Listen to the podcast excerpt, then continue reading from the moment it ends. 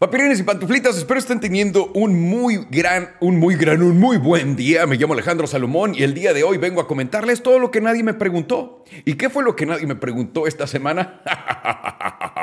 muy sencillo. ¿Por qué todos los bancos parecen estar a la quiebra o al borde de la quiebra? ¿Qué exactamente está pasando y qué, cuáles pueden ser las consecuencias? ¿Mi dinero está salvo o no? Vamos a platicar de simplemente todo esto, damas y caballeros, y al final a todos los miembros del canal voy a contestar sus preguntas. Eso es en YouTube para todos ustedes escuchándome en iTunes, en Spotify, en todos estos lugares. Lo siento, se las voy a deber. Pero cuando gusten, aquí estamos en YouTube para verlos en persona y voy a ver qué más puedo hacer para poder platicar con ustedes que no estén en YouTube.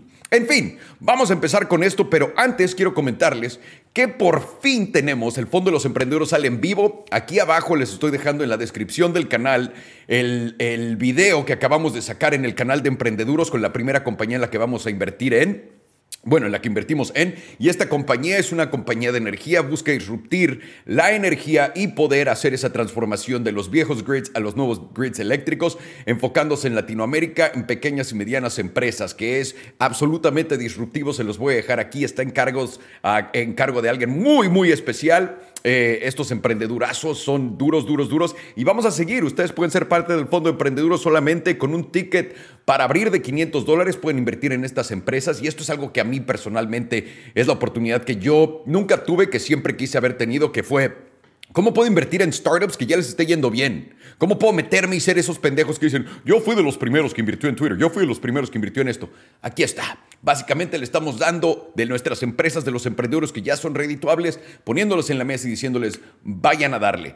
Ticket eh, para abrir 500 dólares y para todo hay varios que nos mandaron más de 50 mil dólares. Quiero decirles a ustedes que se viene una membresía VIP para ustedes donde les vamos a contar qué exactamente van a poder hacer eh, extra. Y no se preocupen, no son pendejadas. Los deja hacer más cosas con su dinero. En fin, empecemos con esto de los bancos. ¿Por qué están quebrando los bancos? ¿Qué es lo que está pasando exactamente? Si hemos visto los encabezados en todos lados, nos damos cuenta de que la banca tradicional está en peligro. Todo esto empezó el viernes pasado con Silicon Valley Bank. Y Silicon Valley Bank fue algo muy extraño porque literalmente Peter Thiel, uno de los inversionistas más potentes de todo Silicon Valley, salió a decir, oigan, tienen que sacar su dinero de aquí, parece que tenemos un evento de liquidez. Entonces todo el mundo fue, sacó su dinero y el banco no tenía suficiente dinero para pagar esto. Esto es normal, por cierto, esto es muy normal, los bancos no tienen en depósito todo el dinero que nosotros les damos. Lo que hacen los bancos es quieren sacar dinero de tu dinero, por lo que ellos compran... Eh, si lo quieren ver así, papeles de sus gobiernos para poder hacer intereses. Eso quiere decir, en vez de tú que normalmente podrías ir a depositar tu dinero y eh, en papel de gobierno, ellos lo hacen porque tú no lo vas a hacer y tú estás depositando cash y entonces no te pagan nada a ti y aparte tienes que pagar fees. Es parte como la banca tiene que hacer dinero de una manera u otra y además hacen mil otras cosas. Otra cosa que pasó fue la tesorería en todos los bancos en Estados Unidos y básicamente en todo el mundo están en la misma posición. Y eso quiere decir, ponte tú que 100 millones de personas depositaron un dólar, entonces hay 100 millones de depósitos en este banco. Y esos 100 millones de dólares en depósitos lo que hacen los bancos es compran papel de gobierno. Este papel de gobierno por mucho tiempo estaba pagando 0% o 0.25%, que eran las tasas de intereses que tuvimos antes. Y ahorita lo que pasó es cuando toda la gente quiere retirar su dinero, a los bancos no les falta liquidez.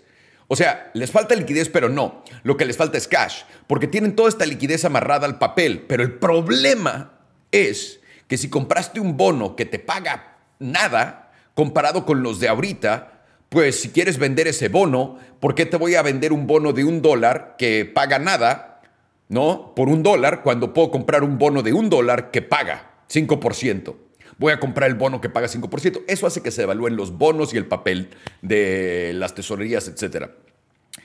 Este efecto lo que está teniendo en problemas es que mucha gente está dudando que si su banco va a poder pagarles por, este, por esta insolvencia. Pero en realidad, y quiero poner esto en la mesa, no pasaría absolutamente nada si la gente no fuera a sacar su dinero como loca porque el sistema está hecho para que funcione así tal cual. Claro que nuestros bancos están en pérdidas totales y en negativo con todas sus tesorerías, pero no son, tan, no son lo más potente que han visto en su vida. Entonces, ¿Qué pasó con este banco? Lo que pasó fue, salió la Reserva Federal y el presidente Biden entre el fin de semana y ahora a anunciar que iban a no dejar que esto pasara, que iban a proteger a todos los inversores, a toda la gente que, básicamente, a todos los depositantes o depositores, no sé cómo se dice en español, a la gente que fue y depositó su dinero en ese banco, le dijeron, no te preocupes, vamos a hacer que todos tus depósitos te lo regresen. Pero las acciones del banco y los activos del banco al Chile, se fueron a la bancarrota, alguien más los va a tener que comprar, ¿ok? Básicamente eso es lo que pasó. El día de ayer los mercados reaccionaron con esas pésimas noticias de nuestra infraestructura bancaria yéndose al colapso del mundial. ¿Cómo? Pues como deberían, con todo yéndose al cielo. No me pregunten por qué. Felicidades a todo el mundo. Todos los mercados subieron como locos después de esas pésimas noticias. El día de hoy hay más malas noticias. Un banco en Francia le está pasando lo mismo. Credit Suisse está en más problemas y quiero recordarles una cosa muy importante. Quiero recordarles que esto de Credit Suisse no es algo nuevo. Esto empezó hace un rato, pero nos lo, han escondido un poco. Aquí tienen Credit Suisse, damas y caballeros. Estamos hablando de Credit Suisse en octubre del 2018 que acaban de llegar a niveles del 2008 en todos los defaults que tienen en sus swaps, ¿ok? Literalmente esta no es noticia nueva, pero de alguna manera ignoramos a Credit Suisse, Estados Unidos le siguió inyectando dinero y esto siguió como si nada, ¿ok? Quiero platicar con ustedes ahora en nuestro nuevo segmento de Especulando con tu tío Salo. Especulando, especulando. ¿De qué carajos está pasando exactamente? Porque esto esto no debería estar pasando. Claro que tienes a los bancos con estas pérdidas y todas sus inversiones mal paradas, pero no tienen por qué vender a menos de que haya una crisis de liquidez donde todo el mundo tenga que sacarlo y lo que hay es una crisis, crisis de liquidez en cash, ¿ok? La razón, quiero que vean esto y que pongamos las paralelas enfrente de nosotros, porque les quiero decir esto. Ven como COVID, el COVID en sí ¿no? No causó todos los problemas que tenemos el día de hoy en nuestra economía. Lo causó lo que pasó de cómo reaccionamos al COVID. Estamos ahí todos de acuerdo. La gripita no te mandó a perder todo tu dinero, a crear inflación ni nada. Lo que causó eso fue la reacción del pánico de la gente que los gobiernos dijeron, no se preocupen, carnales, no se preocupen, tomen su dinerito. ¿Estamos de acuerdo en eso? Ok. La crisis bancaria, damas y caballeros, del 2023 es más o menos por ahí. ¿Por qué? El viernes o el jueves, cuando salió Peter Thiel, que de nuevo es uno de los inversionistas más eh, influencers, si lo quieren ver así, de Silicon Valley y del mundo, sale a decir, ojo con los bancos, ojo con este banco. Efectivamente haciendo que la gente retire tanto dinero que este man Solo él hizo que quebrara un banco que tenía en activos casi 220 mil millones de dólares con esta sacada de liquidez. Una vez más, si nadie hubiera sacado su dinero por lo que este cabrón salió a decir, saquen su dinero, saquen su dinero, no hubiera pasado nada de lo que estamos viendo. Seguirías con tus los bancos seguirían con sus balanzas en pérdidas negativas, correcto, pero como no hay un evento de liquidez, no tendríamos estas pérdidas y el banco jamás se hubiera ido al pito. De ahí vimos que nuestro gobierno se volteó y vio a, ¿cómo se llama? National Bank, ahorita les, digo, perdón, volteó a ver otro banco y dijo, tú cierras, tú cierras, hemos analizado todas tus deudas y estás mal. Y estos bancos son como relacionados a cripto. Dejaron que todo el fin de semana se calentara la cosa, porque esto pasa en viernes. Dejan que todo el fin de semana se caliente la cosa, que todo el mundo pueda hablar con todo el mundo. Oye, ¿ya cambiaste tu dinero de banco? Acuérdate, los bancos chicos están en peligro. Quieres tener tu dinero en uno de los cuatro bancos centrales, más grandes, no centrales. Yo fui uno de ellos que dijo esto, ¿ok? Pero, pero, también en Twitter les dije, no confío nada en Bill Ackman. Bill Ackman es uno de esos inversionistas que sale a espantar el mercado para él hacer dinero. ¿Ok? Él es un indicador potente. Él es parte de los que crean las narrativas para que nosotros hagamos lo que vamos a hacer. Una vez más, COVID no nos mandó al carajo económicamente ni financieramente. Fue la reacción que tuvimos de acuerdo al miedo que pudieron meter en el culo a todo el mundo, ¿ok? esto no hubiera pasado el jueves a viernes si es que Peter Thiel no hubiera salido a decir esto. ¿Ok? Teníamos ya un problema bancario gigantesco, lo estamos viendo a la cara, Credit Suisse, en octubre del 2022, pero lo ignoramos. Ese sí es un problema grande. Lo ignoramos completamente y dejamos que siga y Estados Unidos sigue inyectándole liquidez, pero nadie sabe qué está pasando. Pero ojo, que Peter, Thiel, que Peter Thiel se volteó y vio un banco donde probablemente iba a pasar algo mal y salió a salvar a todo el mundo. Peter Thiel salió a salvar a todo el mundo, a todos los inversores. Y luego Bill Ackman Salió a, revolotear a todo el mundo en los espacios de Twitter, en entrevistas en YouTube, en todos lados para asegurarse que todo el mundo viera el mensaje. Protejan su dinero. Yo les estoy dando la solución. Pónganlo en uno de los cuatro bancos más grandes. Correcto, correcto. ¿Qué estamos viendo en este momento? Estamos viendo cómo estos hijos de puta se están cargando a todos los bancos chicos y medianos. Y me van a decir, pero ¿por qué, Alejandro? Porque hay ganadores. Hay ganadores grandes en esta movida. Todos sabemos, y, y de nuevo, esto lo aprendí ahora que fui a Andorra platicando con banqueros, nos platicaron de los de los beneficios y las hermosuras que se vienen con las CBDCs, que son las monedas digitales eh, hechas por los bancos centrales de cada país. El dólar digital, el yen digital, el peso digital, el euro digital, todo digital. ¿No? Y todo esto está basado en un sistema criptográfico que es como las criptomonedas. Los emisores de esta moneda son los bancos centrales, ¿no? De, la moneda tradicional, el, el, dólar digital. Y vamos a tener dos versiones de cada uno. El euro y el dólar digital A, que es el que se quedan los bancos para hacer todos los swaps entre el banco y el banco central de tu país. Y vamos a tener el B, que es el que la gente va a usar para comprar pendejadas y gastar a lo estúpido, ¿ok? O muy responsablemente, depende de quién seas tú, porque igual eres uno de esos que gasta muy responsablemente. ¿Quién sabe? Me da absolutamente igual. Esto es algo que ellos me están diciendo, no es algo que yo les estoy diciendo ni contando. Pueden buscar esta información en donde sea, no es un secreto grandote, que es lo que a mí más me huele a la cabeza. La otra, nos dicen, bueno, como es un servicio criptográfico y la gente podría sacar sus activos sin tenerlos en cartera fuera del mercado, pues sabemos que eso causaría un problema. Porque imagínate que todo el mundo saque su dinero al mismo tiempo del banco. ¿Qué es lo que eso ocasionaría? ¿Pueden empezar a oler la paralela aquí y la narrativa de que en verdad la culpa de todo el mundo, no de Bill Ackman ni de Peter Thiel. Y ahorita les voy a decir por qué todavía tiene esto más sentido. No es la culpa de ellos de haber introducido el pánico, es la culpa de los clientes imbéciles que pueden retirar su dinero desde su teléfono, la comodidad de su excusado, y decir, voy a mandar mi dinero a uno de los cuatro bancos más grandes. Eso es tu culpa. El que estén quebrando todos estos bancos chiquitos es tu culpa. Por lo que muy pronto van a venir a protegernos con las CBDCs y con esto, porque de nuevo, esto ya nos lo dijeron con las CBDCs, lo van a hacer.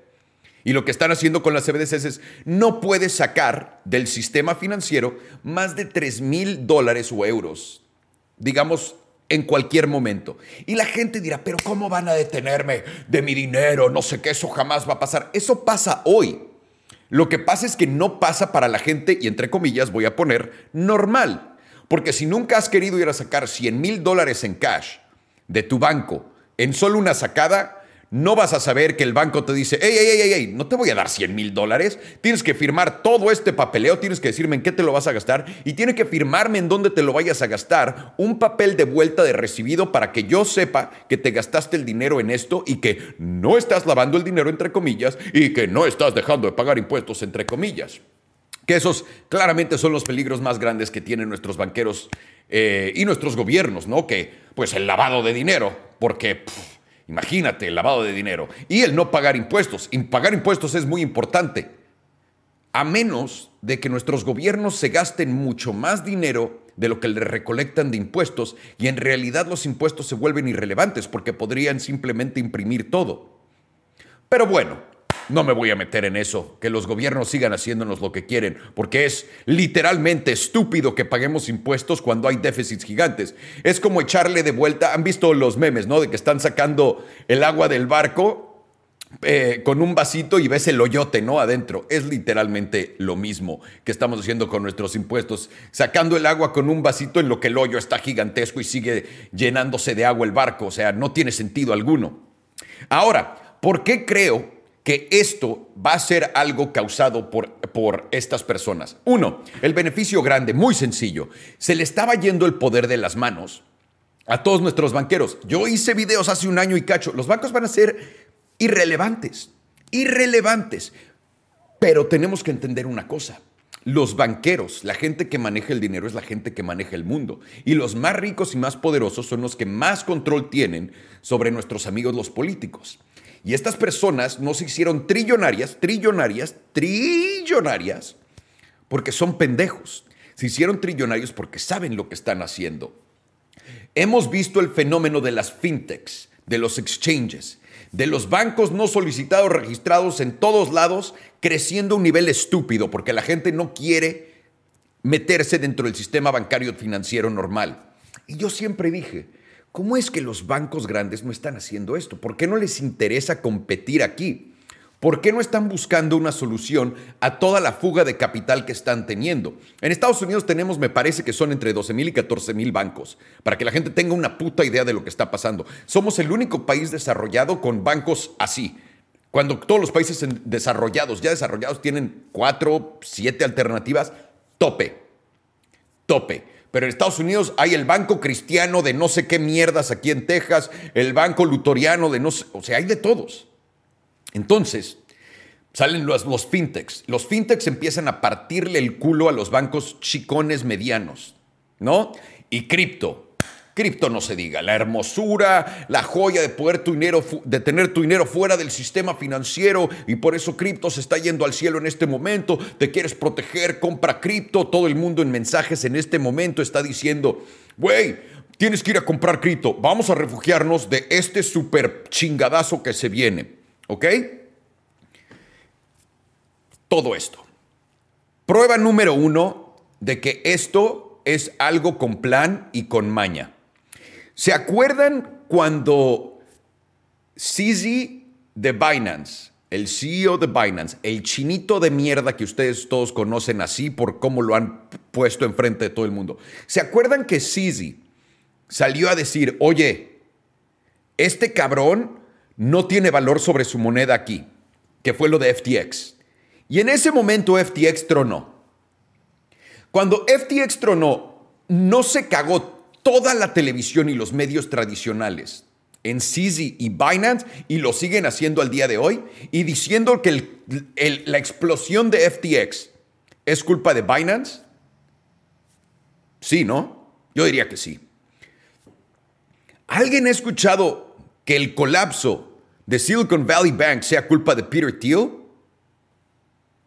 ¿Alguien ha escuchado alguna narrativa de que Peter Thiel fue el que salió a decirle a todos los depositores que saquen su dinero del banco y lo metan en otro?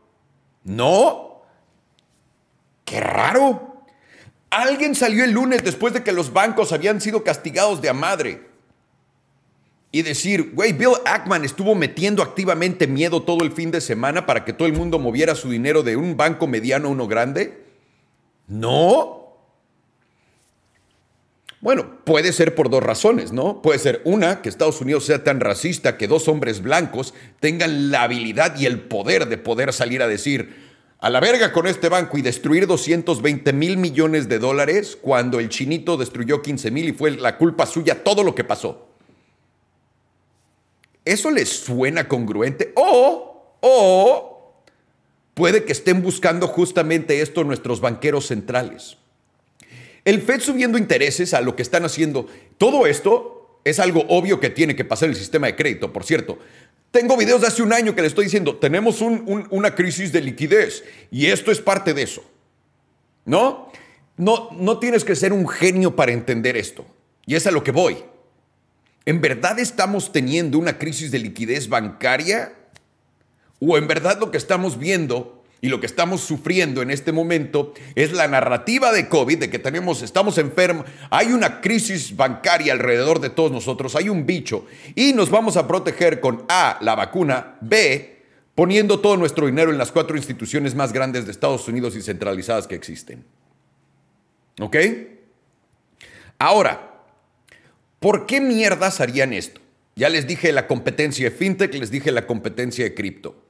Pero también tenemos que entender que las CBDCs van a ser emitidas de la siguiente forma. Banco Central, cuatro bancos, y estos bancos van a poder imprimir dólares ¿ok? En Estados Unidos mínimo va, a funcionar así, donde el Banco Central le va a dar liquidez a estos bancos para prometerte que nunca va a haber un evento de liquidez, nunca más, nunca más, porque con las nuevas reglas eso jamás va a pasar, para que sepan, esas nuevas reglas son, no puedes sacar más de 3 mil dólares al mismo tiempo, no puede, todo lo que habíamos platicado ya, ¿ok? Van a estructurarlo así porque a fin de cuentas las CBDCs funcionan de la siguiente manera, la moneda estable, el dólar, lo va a emitir cada banco. Y esto es de nuevo, algo que banqueros, del hocico de los banqueros ha salido y me lo han dicho y lo pueden buscar. Y cómo va a funcionar es Bank of America, USD. City, USD. Wells Fargo, USD. No vas a poder tener el Banco Cristiano de, de Texas, USD. El Banco Lutoriano de no sé qué, USD. No, no. Lo quieren en pocas manos. ¿Ok? Todo esto nos pone en el momento en el que estamos ahorita, donde literalmente, literalmente, nos están cantando una crisis bancaria que no debería existir. Porque si la Fed nos está diciendo vamos a respaldar a todos los depositantes, ¿por qué deberíamos de preocuparnos? ¿Por qué deberíamos de mover nuestro dinero a un banco de los top 4 más grandes? No estoy diciendo que no lo hagan, porque Tal vez sí, o sea, no tal vez, van a reventar a todos estos bancos. Y ahora quiero aclarar lo de cripto, ¿ok? A cripto, paso a paso, paso a paso, cabrones. El banco NatWest establece un límite mensual de 6 mil dólares en pagos a los exchanges de criptomonedas. 6 mil dólares mensuales. ¿Ok? No vivimos en China, donde en China nos dicen, ustedes no pueden hacer esto y se acabó. No vivimos ahí, somos un país con una gran libertad. Somos el lado del mundo con la mayor libertad y democracia cabrona del mundo. Entonces, lo que están haciendo muy elegantemente es simplemente ahorcar cripto. ¿Cómo están ahorcando cripto? Están agarrando y rompiendo todos los puentes de entrada y salida. La ciudad de cripto está aquí en medio. Y hay puentes para salirte como en Ciudad Gótica. ¿Vieron la película de Batman, de The Dark Knight, cuando van a explotar la ciudad? Todos estos puentes, ya está la policía parada en los puentes así. Hay unos que ya tiraron, ¿no? Como Silvergate, ya lo tiraron. Pero hay más puentes donde está la policía todavía así. Y la gente sigue escurriendo dinero a través de las stablecoins a cripto. Y lo están haciendo en Bitcoin, Ethereum y todos estos bienes. ¿Ok? Les dije al principio del fin de semana, lo más evidente que va a ocurrir en este momento va a ser que los bienes de cripto vayan a subir de precio por la rinconada que le están dando y que no haya dónde escapar con tu capital si estás metido en, monedas estables. ¿Ok? Ese, ese, capítulo lo vimos hace dos semanas. Se llamó Binance, BUSD. Binance se va, uh, tienen que cerrar el, el minteo de nuevas monedas de BUSD ¿Cómo te puedes salir de BUSD? Comprando Bitcoin y de ahí salirte de otra forma en otro exchange, pero vendiendo tu Bitcoin directo por fiat. ¿Ok? Poco a poco están destruyendo para ahorcar a cripto las entradas y salidas de cripto. Ahora, por el puto amor de Dios, este es el punto más grande de la historia, ¿ok? Tenemos que comprenderlo. El punto más grande de la historia, y una vez más voy a regresar acá solamente por cualquier problema, por si no quedó claro el banco NatWest establece un límite mensual de 6 mil dólares en pago a los exchanges de criptomonedas. Ustedes me están diciendo que los bancos están reduciendo las entradas y salidas de la cantidad de dinero que puede entrar y salir de cripto. Están viendo que los bancos, a través de las ah, CBDCs, están agarrando y diciendo solamente puedes tener 3 mil dólares en cash al mismo tiempo, por el peligro de que vayas al banco y que tú, el idiota del que es culpable de quebrar el sistema bancario financiero, porque los bancos no tenían problemas, tú, el pendejo que lo hizo en el primer lugar, que no puede ser confiado con ello y que estoy haciendo esto por tu seguridad, no puedes sacar más de 3 mil dólares. del sistema bancario. Me estás diciendo que vas a tener esta hermosura de valor que puedes guardar tú en tu casa, independientemente de todo, que no aplica ninguna ley financiera y restricción monetaria de ningún país para que lo tengas y la gente siga con la narrativa que estamos viendo hoy, que es, vean cómo cripto se está yendo al cielo. Todos los mensajes, todos los mensajes de grupos en los que estoy, todos. Compra Bitcoin, güey. Es la única salvación que tenemos. Yo voy a poner todo mi dinero en cripto en este momento. Les vengo a decir, señores, los están acorralando, se los están pendejeando y están poniendo a toda la manada de vacas en un solo rincón antes de cortarles la cabeza a todas. Es lo que están haciendo efectivamente en este momento. Si los bancos están intentando consolidar poder de los chicos y medianos, las fintechs y los exchanges a cuatro bancos en Estados Unidos, están limitando tu cantidad de sacar dinero del sistema financiero y se viene muy pronto, de nuevo, con anuncios que están haciendo y diciendo, poco a poco. Porque de nuevo, no somos China. No tenemos que decirte que lo dejes de usar, solamente tenemos que hacer esto, que es lo que hacemos en nuestro lado del mundo. ¿En verdad, en verdad vamos a creer que van a dejar a cripto en paz? Y de nuevo, el pompazo que viene con esto, me imagino que va a ser brutal. Si es que no hemos visto el cielo, el techo de local del putazo para arriba, me imagino que va a ser, pero tentador, porque estos mensajes que estoy viendo son, uff, uff, hasta yo mismo quiero entrar ahorita. Y quiero solamente dejarlos con esta nota antes de entrar a las preguntas. No, no estoy diciendo que vayan a destruir a Bitcoin. Bitcoin tiene una red que es indestructible, etcétera. ¿Ok? Lo que estoy diciendo es, van a limitar el uso de tu Bitcoin como lo van a hacer con todo lo demás. Punto. Perdiendo efectivamente el valor de la descentralización porque lo vas a tener que tener en tu cartera de JP Morgan Chase que empezaron a probar hace un año. Búsquenlo. Vas a tener que tener tus bitcoins ahí y de nuevo, no vas a poder tenerlos en cold storage. Sí, técnicamente puedes, los tienes ya y no los quieres meter. Pero en cuanto el gobierno diga, esto es la nueva ley de los bancos, así es como nos vamos a regir, y quien tenga dinero fuera del sistema y no lo meta, no lo vamos a dejar meter el dinero o lo vamos a multar y se los vamos a quitar, ahí será tu decisión. Y ahí verás cuánto vale tu Bitcoin en ese momento. No estoy diciendo que Bitcoin vaya a desaparecer y nunca más va a regresar, bla, bla, bla, bla, bla. Lo que estoy diciendo es, Primero, se viene algo horrendo. Después, le están cortando la cabeza a toda la especulación pura de que puede ser una moneda alternativa y un refugio fuera del sistema financiero. Y después te van a dejar jugar con él, especular y todo lo que quieras de una manera hermosa, sin que Bitcoin pierda sus características. Solamente el tuyo, que vive ciudadano americano, ciudadano europeo, ciudadano en todos estos lugares donde nos están dando CBDCs, te están diciendo, vamos a controlar cuánto puedes acceder de tu capital. No te estoy diciendo que te voy a quitar tu Bitcoin, simplemente mételo en mi cartera del Banco Central. Por si te portas mal, te lo puedo quitar, eliminando efectivamente la descentralización. Punto. La cadena de Bitcoin es irrumpible, indestructible, correcto. Pero no lo que te obliguen a hacer con tus activos. Y ese fue el final de Especulando con tu tío Salo. No rimo tanto, pero ahí está.